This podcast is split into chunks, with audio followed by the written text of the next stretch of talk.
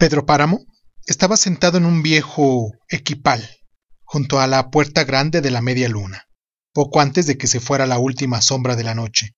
Estaba solo, quizás desde hacía tres noches. No dormía, se había olvidado del sueño y del tiempo. Los viejos dormimos poco, casi nunca. A veces apenas si dormitamos, pero sin dejar de pensar. Eso es lo único que me queda por hacer. Entonces, añadió en voz alta, no tarda ya, no tarda ya. Y siguió. Hace mucho tiempo que te fuiste, Susana. La luz era igual entonces que ahora, no tan bermeja, pero era la misma pobre luz sin lumbre, envuelta en un paño blanco de la neblina que hay ahora. Era el mismo momento.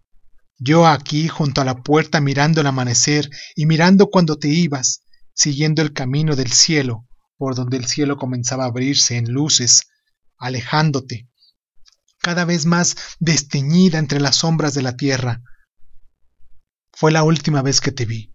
Pasaste rozando con tu cuerpo las ramas del paraíso, y está en la vereda que te llevaste con tu aire sus últimas hojas. Luego desapareciste. Te dije, regresa, Susana. Pedro Páramo siguió moviendo los labios, susurrando palabras. Después cerró la boca y entreabrió los ojos, en los que se reflejó la débil claridad del amanecer. Amanecía.